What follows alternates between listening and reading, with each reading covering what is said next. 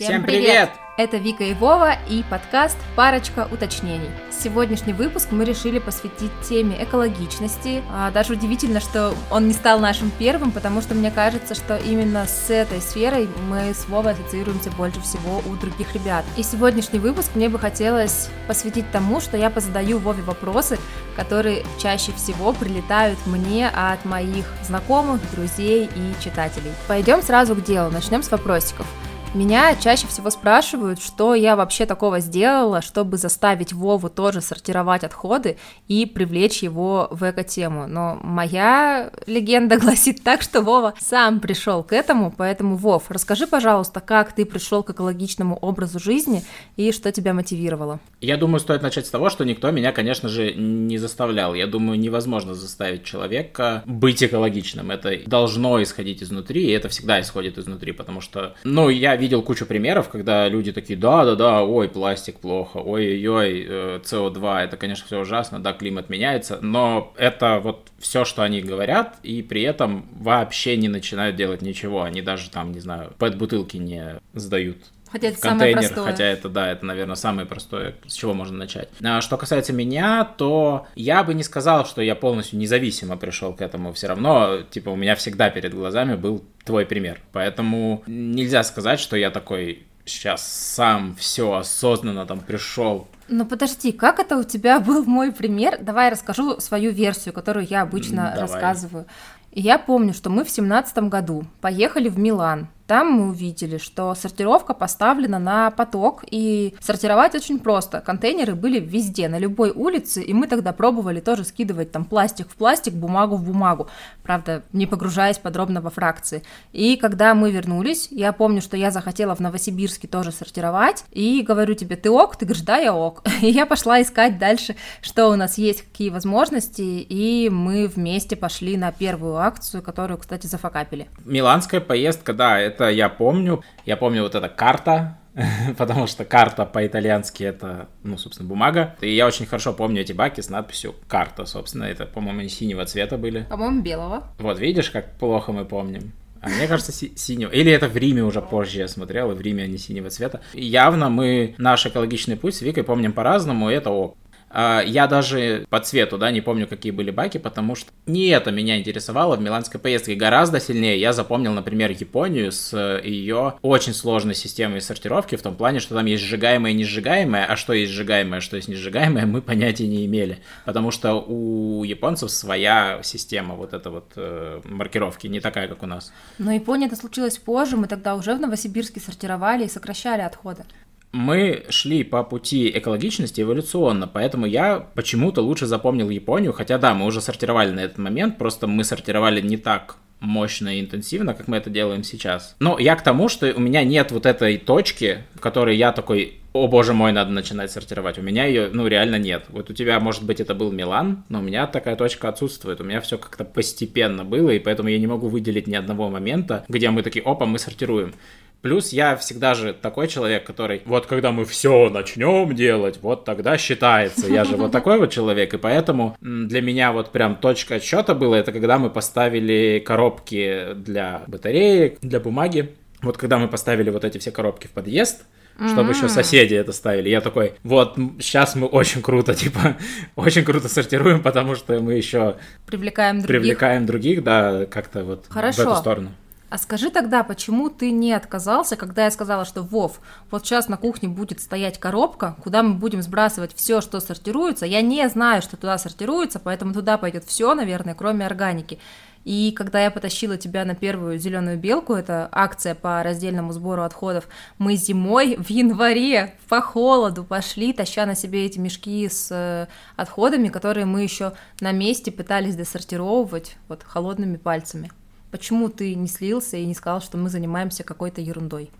Прикол, я вообще не помню, что холодно было. Ну, Я помню, что это была зима, и мы такие пошли на первую белку, мы еще не разделили полипропилен правильно. И, но я не помню, что было прям холодно. Я помню, что это была прикольная тема, потому что такой приходишь, там какие-то мешки, куча народу, они все что-то знают. Ну, это прям типа тусовка, это прям какой-то движняк.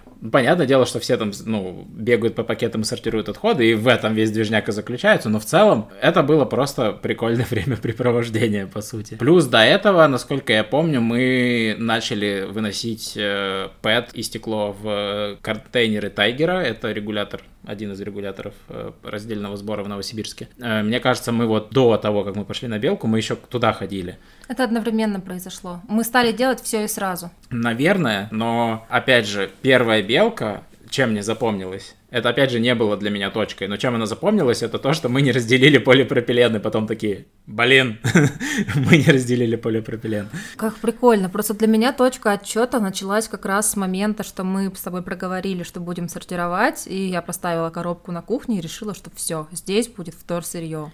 Может быть, время со мной сыграло злую шутку, потому что мы уже пять лет сортируем, и мне кажется, что вот эта коробка картонная, она была с нами условно всегда. Просто она видоизменялась э, из там коробки картонной обычной в икеевские контейнеры, в, в морозилку, куда органика убиралась, в вермиферму и в прочее, в прочее, но в целом как будто бы это было такое органичное, естественное продолжение, ну, нашего быта. Или, может быть, я просто точками не мыслю вообще в пространстве. Про вермиферму ты как раз сказал очень кстати, потому что про нее был мой следующий вопрос. Сейчас дадим немножечко контекста тем, кто нас слушает. У нас пару-тройку лет назад на кухне появились контейнеры черные, которых жили компостные черви, и они съедали наши растительные пищевые отходы. На самом деле к компостированию органики мы пришли чуть раньше, мы ее сперва сушили и отвозили в компост, но после начала пандемии поездки стали невозможными, и я искала разные решения. Вов, я помню, что ты сперва говорил, что это какая-то фигня, что вообще сыграло в пользу того, что ты дал добро на заведение червей и даже помогал крутить дырки в контейнере, когда мы их купили. Ну, я сразу скажу, что живи я один, я бы не сортировал органику. То есть я бы, да, занимался бы РСО, пластик, все такое, старался бы покупать все без пакета, в общем, делал такие стандартные вещи, которые делает ну, человек, который осознанно подходит к потреблению. Но органика была бы, наверное, для меня much. Поэтому, если бы я жил один, я бы, наверное, этим не занимался. А почему much? Потому что это нужно держать место в морозилке, это нужно постоянно не забывать, что вот чай, я там выкидываю заварку, и ее нужно не выкинуть, ее нужно высушить, например, да, а потом сыпать в органику. Э, я съел там, не знаю, этот початок кукурузы, и его тоже нужно не выкинуть, а положить в морозилку. То есть, наверное, у тебя это уже дошло до автоматизма. У меня это не автоматизм совсем. Я могу реально, ну, ты знаешь эти ситуации, когда я могу реально выкинуть что-то, что ты такая, да блин, это же органика. Вот, я могу на изи это выбросить. У меня это не, не выработался автоматизм. А я даже знаю, почему у меня он выработался, а у тебя нет. Потому что я не готовлю? Да. Да, наверное, но в общем, это ну просто факт. Органика я бы не занимался, я бы себе скорее диспоузер завел. Ты сейчас на скользкую дорожку вступил. Я же буду рассказывать, почему диспоузер это не подходящий я вариант. Я знаю. И я тут как бы хочется сделать ремарку, никто из нас не идеален. Я сто процентов не идеален в плане экологичного подхода к жизни, но как-то стремлюсь к тому, чтобы делать тот максимум, который я могу делать. Как будто бы живи я один, это было бы выше моего максимума. Вот, это я вот так воспринимаю. Но поддержать тебя в том, что можно органи- с органикой что-то делать, да, это вообще типа без проблем.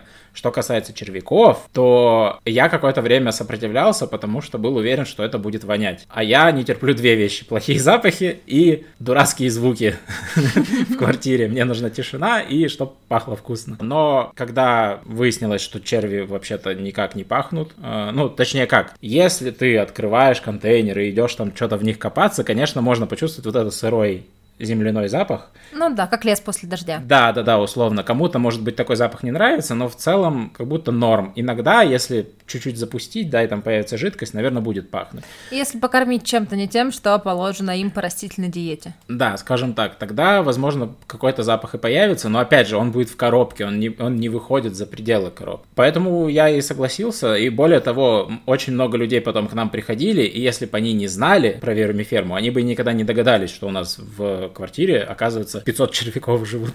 Ну, кстати, а так и было. К нам приходили какие-то гости, и они даже не обращали внимания на контейнер. Ну, стоит какая-то хозяйственная коробка и стоит, и всем было пофиг.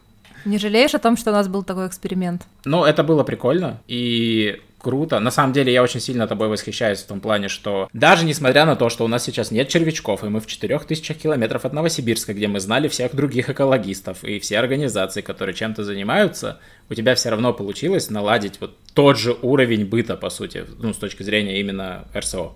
Ну, для меня это было очень важно. То есть, во-первых, когда мы переехали, я поняла, что вся моя рутина рухнула, а эко-рутина это, наверное, то, что придает мне больше всего спокойствия, и это один из видов медитации моей личной.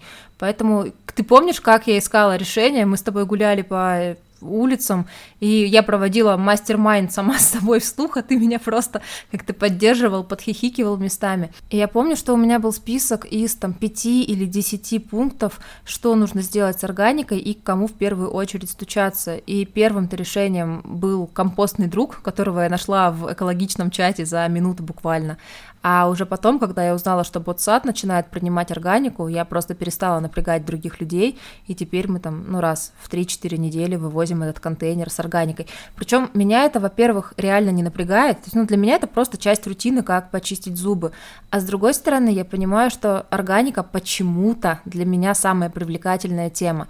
Может быть, потому что она мне далась не так просто, то есть мы рассортировали все, все твердые отходы, а органика была какой-то там вершиной неприступной крепости крепости, и я к ней долго шла. То ли потому, что я могу работать с результатом органических отходов, то есть э, это ценное удобрение, гумус, я на нем выращивала редиску у себя на подоконнике, я удобряла цветы, и может быть потому, что я напрямую проходила весь этот цикл, то есть от появления отхода до результата выращенного прямо на нем. Но меня реально прет от этой темы, ничего не могу с собой поделать, хотя она самая такая противная, вонючая и неаппетитная на первый взгляд.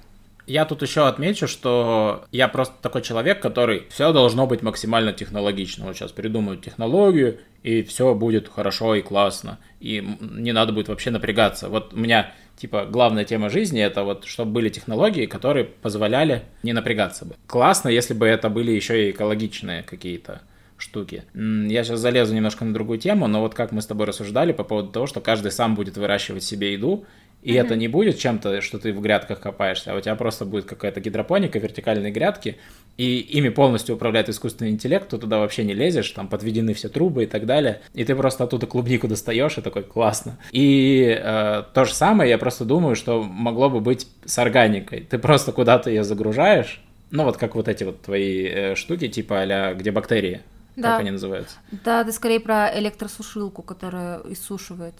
Или да, ну, в общем, как, какая-то технологичная штука и плюс инфраструктура вокруг, которая позволяет делать это вообще не напрягаясь. Условно говоря, у тебя есть штука, которая сушит эту органику, потом ты эти сухие отходы в какой-то отдельный контейнер во дворе выносишь, а дальше э, за тебя город разбирается, что с этим делать.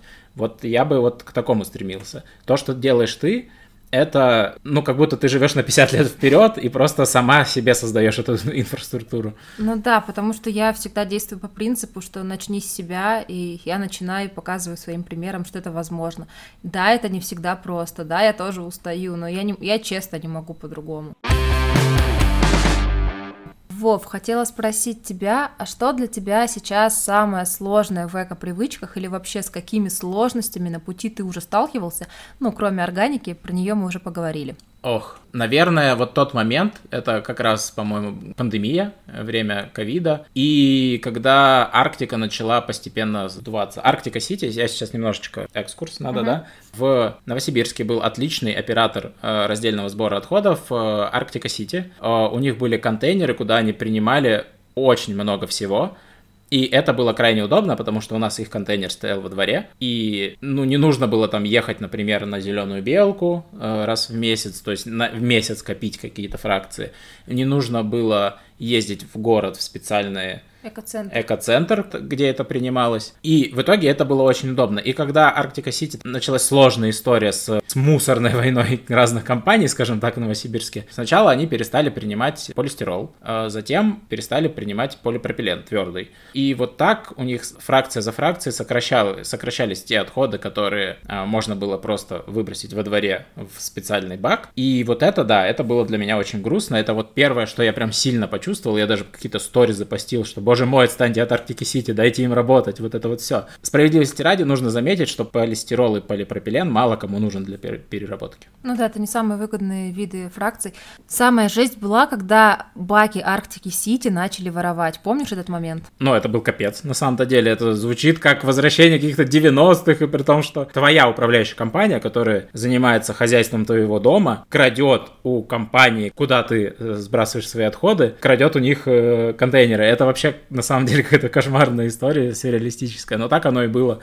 А, они просто вывезли все баки другой компании, то есть не свою собственность, по сути, это кража. А, они увезли это на свою территорию, и потом, ну, на их территории люди с высотных домов фотографировали, смотрите, вот они, желтые баки Арктики э, лежат на э, территории другой, другого предприятия, по сути. Угу. Суть не в этом, а в том, что я уже тогда понимал, что будет все печально на самом деле. Это было просто следствие. А, все началось с того, что они такие, мы полистирол не принимаем, а вот теперь полипропилен. Они говорили, что это временно, но как будто уже происходили какие какие-то телодвижения со стороны других вот компаний, которые мусором занимаются, плюс там еще вот это... Мупсах? Мупсах, там э, Арктика Сити потеряла контракт, и контракт получил как раз кто-то другой. Угу. Э, вот случилось... А еще на no name контейнеры поставили, и мы так не выяснили, кому они принадлежали. Это как раз то, что с моей точки зрения сложно. Я, э, Вика знает, я очень не люблю тупые интерфейсы, где ничего не понятно, и город я воспринимаю тоже как интерфейс.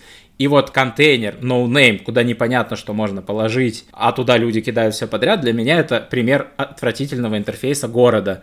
И это для меня было сложно, да, потому что я люблю, когда понятно. Но самое ужасное было, что эти контейнеры непонятно кому принадлежат и куда вообще собранные отходы поедут дальше.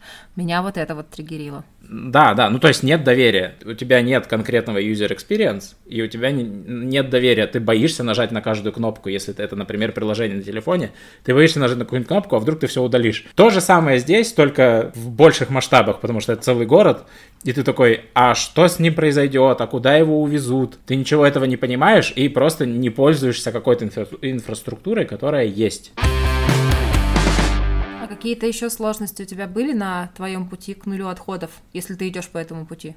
Ну, на самом деле, да, все, что связано с тем, что мы пытались вширь это выращивать, то есть мы пытались завлекать соседей, сортировать на работе, это, кстати, отдельный, отдельная тема, о которой можно поговорить. Угу. Ну, в общем, все, что касается вовлечения других людей, кроме нас двоих, это все вызывало сложности. Зачастую с людьми работать тяжело, с ними сложно договариваться, у каждого свои интересы, а еще все люди и я тоже не исключение, тут это просто факт такой, все люди ленивы и готовы тратить силы только на то, что им интересно. Вот тебе интересно, ты тратишь на это силы, не интересно, не тратишь силы. Тебе, по сути, нужно сделать так, чтобы людям стало интересно заниматься там сортировкой отходов, условно говоря.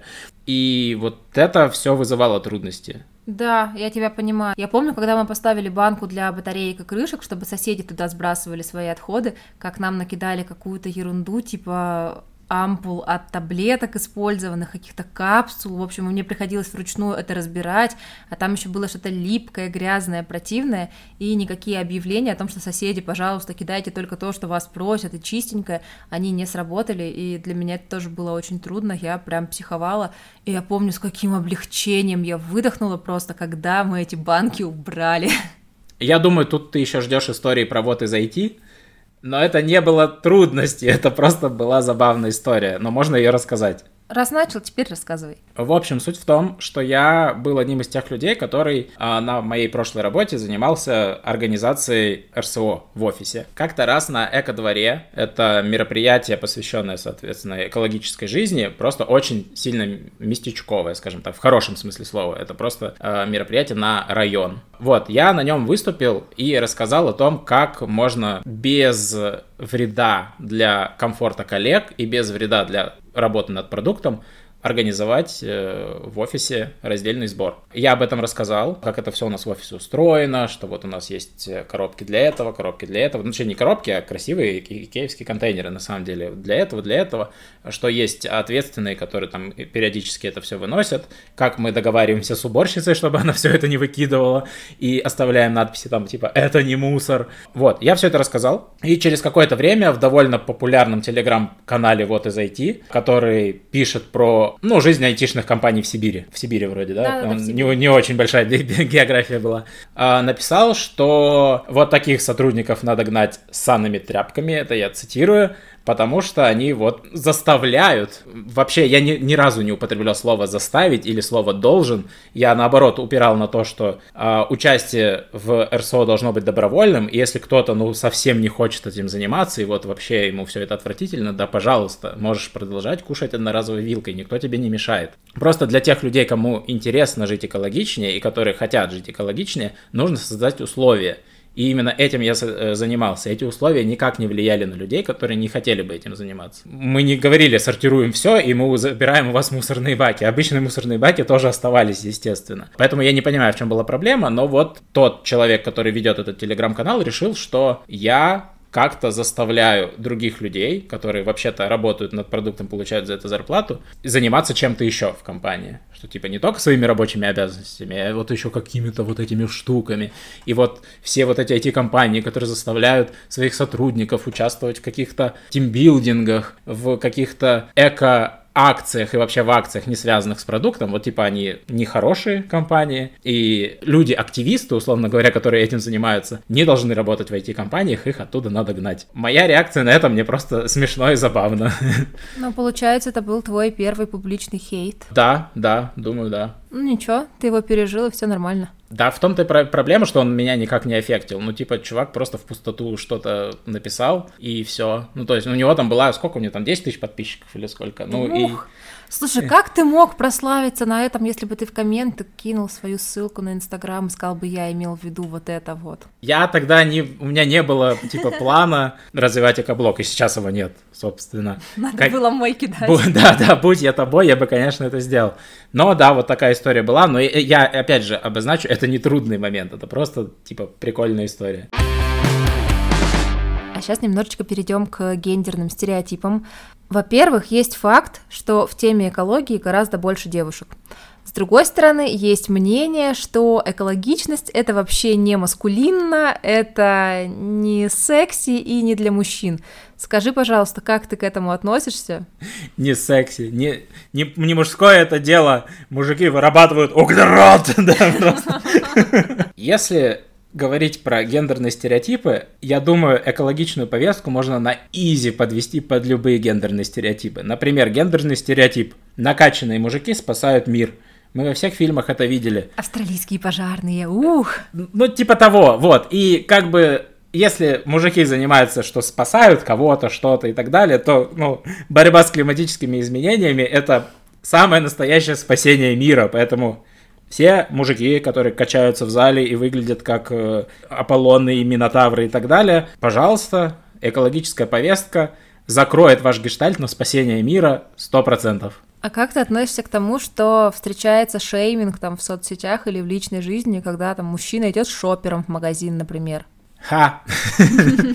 Про то, что я хожу с шопером, вообще ни разу хейта не встречал. Нигде было много там недопонимания, удивления, э, интереса. Вопрос, к шоперу или к тебе с шопером? Ну, к шоперу. Ну, чаще всего просто кто удивляется? Кассиры удивляются, потому что они напрямую с этим сталкиваются. Ты такой говоришь, пакет не нужен, у меня вот тут своя тканевая сумка, я в нее буду складывать. Они такие, ну, прикольно, все, э, и ничего не делают. И э, очень сильно удивляются, когда пытаются там, не знаю, что-то упаковать там замороженное в mm-hmm. еще один пакетик зачем-то, и ты такой, не надо. И вот они снова удивляются. Но опять же, это с гендером никак не связано. И я не вспомню прям моментов, чтобы люди как-то странно реагировали. Ну, то есть на меня гораздо больше реагируют в плане, опять же, стереотипов, что я с маленькой собакой иду uh-huh. за поводок. Такие реакции были. Вот маленькая собачка, идет мужик, типа, фу, нельзя так делать почему-то. Ну, все понятно, собака у нас появилась раньше эко-привычек, поэтому ты уже прокачанный вошел в эту Ну, скажем так, меня вообще не волнует мнение людей, которые, которые мыслят гендерными стереотипами. Они идут нахрен,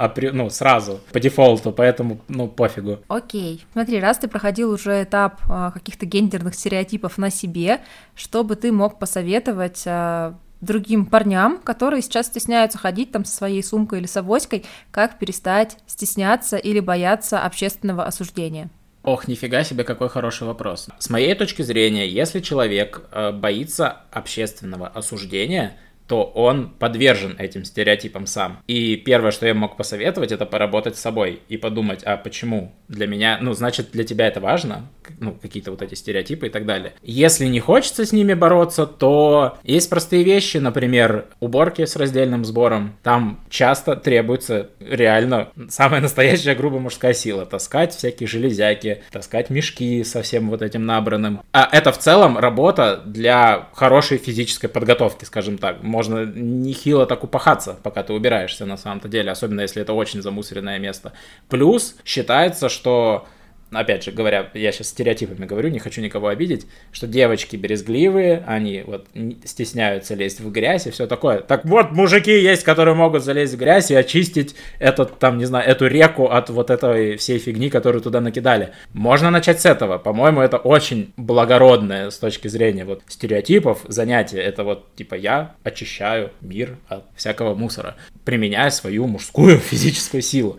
Вот. Ну, это для тех, кто подвержен стереотипам. Я стереотип стереотипам не подвержен, и мне кажется, что я человек, которому там, не знаю, не зашквар э, женский, женскую гигиену купить в супермаркете, если это нужно. Ну, типа, какого хрена, всем же пофигу. Если человек этого стесняется, я, ну, мне сложно ему что-то посоветовать, кроме того, что, ну, можно поработать с психологом. Ну, отдельный совет, на самом деле, когда ко мне приходят с любым советом, я отправляю всех к психологу.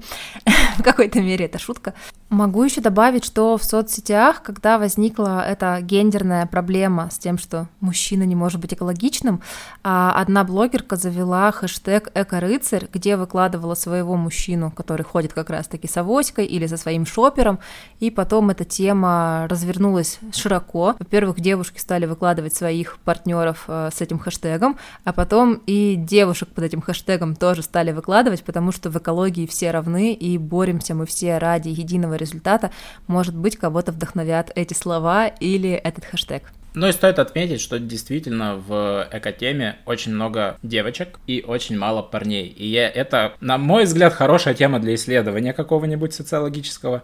И я бы с удовольствием почитал какую-нибудь работу, почему так. Потому что, на мой взгляд, я сейчас могу ошибаться, но мужчины довольно сильно заточены на долгосрочные задачи. Но, как правило, вот эти стереотипное обучение мужчины, это именно какие-то долгосрочные штуки. Там, типа, кормить семью, вот это вот все. Но мне так кажется. И как будто бы забота о планете — это супер долгосрочная тема, которая важна. И странно, что именно ну, мужчины в ней не участвуют. А вот смотри, ты сказал классное слово «забота о планете». Сейчас поясню, что хочу сказать. Проводилось как раз-таки исследование. Не знаю, насколько оно было масштабным, но, опять же, если посмотреть на гендерные стереотипы, то есть девочек как раз выращивают, что ты должен быть добрым, ты должен быть заботливым, должен быть эмпатичным, должна быть. А мальчиков выращивают наоборот, там, хе-хей, кормилец, сила, что-то такое. И поэтому Поэтому вот э, если смотреть сквозь гендерную призму, то как раз экология, забота о планете — это что-то такое вот розовое из девчачьего мира, не мужское. Кстати, это хорошая тема. Ну, забота — это реально то, чему девочек учат, а не мальчиков. Мальчиков учат, что природа это по сути ресурс. ресурс. Да, да, типа ресурс. Иди, убей оленя, мы его сожрем. Да, природа внешний мир, ты приходишь в внешний мир, что-то из него вытаскиваешь, и вот типа ты молодец. Угу. Наверное, да.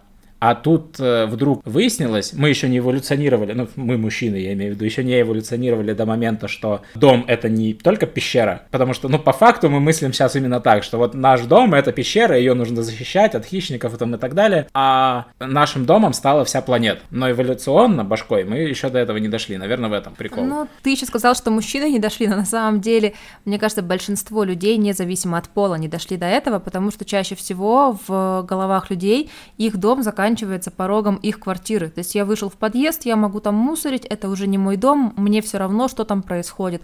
Хотят машины паркуются, хотят наркоманы развлекаются. Я все-таки топлю за то, что э, мой дом это вся планета, поэтому везде всегда я стараюсь подходить максимально бережно. И своим примером, мне не нравится слово вдохновлять в последнее время, но своим примером я стараюсь показывать, что это возможно. И хотелось бы, конечно, чтобы так жило большинство людей. Ты говорила про мою мотивацию, и тут я вспомнил, что одна из главных моих мотиваций это как раз связано вот с этой эволюционной штукой, то очень сложно осознать человеку любому, что Земля — это наш общий дом, в целом. И, например, людям очень сложно осознать, да, почему большинство людей там не готовы переходить к вегетарианству. Они не готовы осознать, что животные — это не какие-то низшие существа или еще кто-то, и, или что это ресурс, опять же. А что животные — это наши, сейчас очень банально пафосную вещь скажу, а что животные — это наши соседи по космическому кораблю, на котором мы, собственно, живем. И другого космического корабля у нас нет, и других соседей у нас нет. И по-хорошему надо бы с соседями дружить, а не эксплуатировать. Вот, и продолжая эту тему, раз доказать, что Земля это наш дом очень сложно людям, они пока до этого не дошли, была моя мотивация, что нужно показать людям, что город должен быть чистым. Типа идти маленькими шагами. Сейчас люди думают, что важно, что можно пропылесосить свою квартиру условно, а пыль выкинуть за дверь. Потом люди осознали, что, ну, наверное, надо как-то договариваться с другими соседями, с другими жильцами многоквартирного дома и что-то делать еще и в подъезде. И появились вот эти вот чистые подъезды, наконец-то, с ремонтом хорошим. Дальше путь, э, по сути, город. И одно одной из моей мотиваций было не то, что мы спасаем мир, а то, что мы делаем город чистым и красивым и удобным для жизни. И эко-тема максимально важна в этой среде, потому что многие принимают, что город это урбанистика, логистика, вот что-то такое. Что делать, чтобы пробок не было и перестали там 30-этажки строить? Вот мне кажется, вот многие вот на этом останавливаются. Но на самом деле то, как мы обращаемся с отходами, то, как они хранятся или то, как они перерабатываются, это тоже большая часть городской культуры. Ну, то есть город, где во дворе есть городской компост, и город, где во дворе машины запаркованы, это два абсолютно разных города. Плюс это сильно влияет на то, что ты пользуешься или не пользуешься автомобилем в течение дня.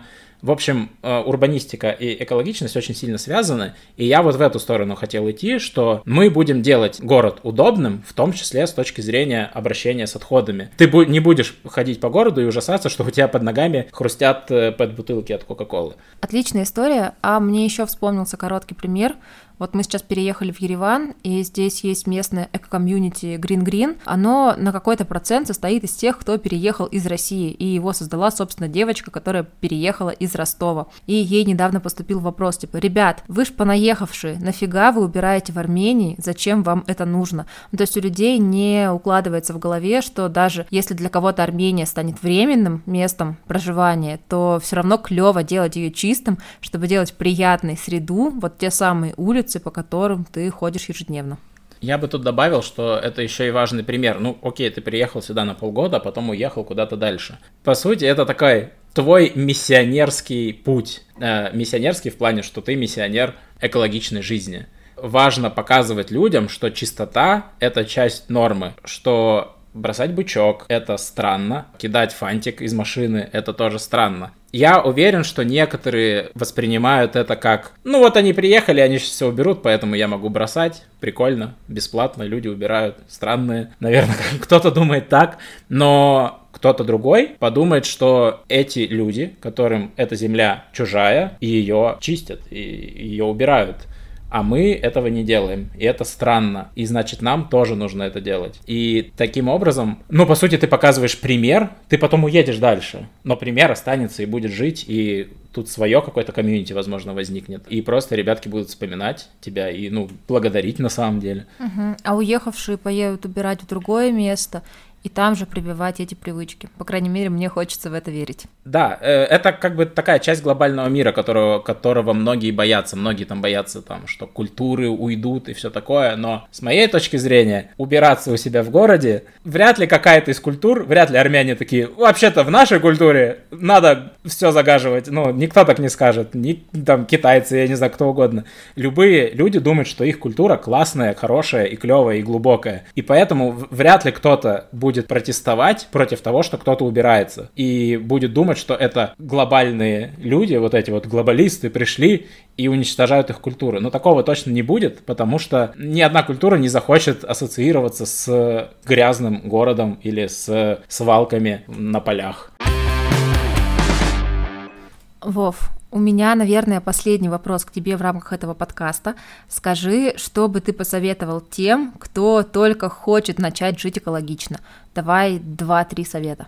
А, на самом деле такой человек, который хочет жить экологично, уже большой молодец, просто потому что хочет. Это очень крутой шаг от просто жизни к тому, что ты не просто понял, что типа, ой, надо, ой, что-то планета грязная, ой, а что-то пожары часто, а ты реально делаешь шаг, что ты хочешь этого делать. Это уже очень круто. Самый простой совет — это начать делать то, что просто, у каждого человека это может быть свое. Вот мне, например, органику вообще не просто органикой заниматься, а кто-то может быть такой, да пф, у меня типа 40 соток огорода, и мне проще всего именно этим заниматься, и я буду этим заниматься. Круто! какой-нибудь э, человек из большого города, ну, скорее всего, ему проще всего будет э, изучить, а что вот это за контейнеры стоят у меня во дворе. Там же по-любому стоят какие-то контейнеры. Почему они разного цвета? Что туда можно кидать, что туда нельзя? Можно начать с этого. Просто почитать информацию на этих контейнерах. Если на контейнерах нет никакой информации, не надо туда выбрасывать мусор. Это странные контейнеры. Мы уже это обсудили. Я бы начал с этого. Плюс, э, если хочется что-то делать, ну, самое простое, это погуглить о том, как это делается. Просто я по себе сужу, что я такой сижу, такой, а как подкасты пишутся? Можно же не в воздух это спрашивать, можно же это у Гугла спрашивать, и Google, блин, ну точно ответит. То же самое с экологичной жизнью.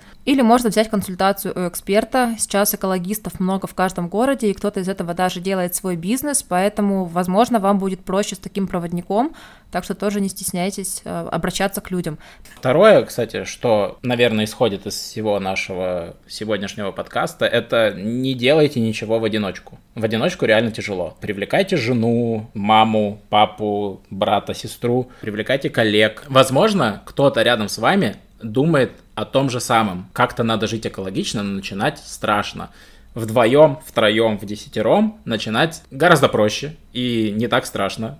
Шерится ответственность, шерится там знания какие-то. И в итоге получается комьюнити в рамках офиса, в рамках семьи, в рамках подъезда. В общем, просто попытайтесь найти вокруг себя людей, которые тоже хотят этим заняться или которые захотят, если вы им об этом расскажете. Я думаю, это на самом деле, наверное, самый важный совет, потому что реально что угодно начинать одному реально сложно.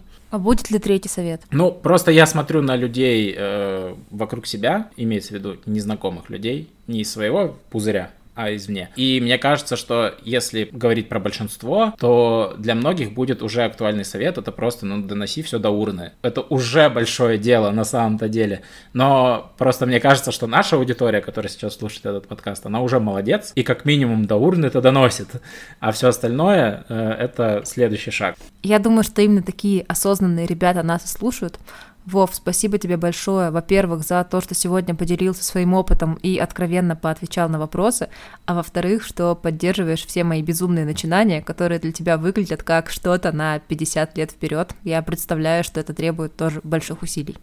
Я, кстати, мне не нравится здесь слово безумный. Mm-hmm. Потому что когда ты говоришь, что это что-то безумное, люди такие, а, ну да, тогда я не буду этим заниматься. Это не безумное. Это, это... гениальное.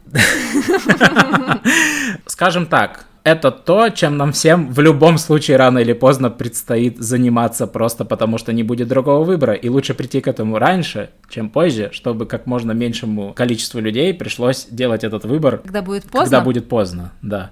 Вот на этой ноте мы и будем заканчивать. Спасибо большое еще раз, ребят. Ставьте лайки, пишите комментарии, подписывайтесь на наш подкаст. И до новых встреч. Пока. Пока.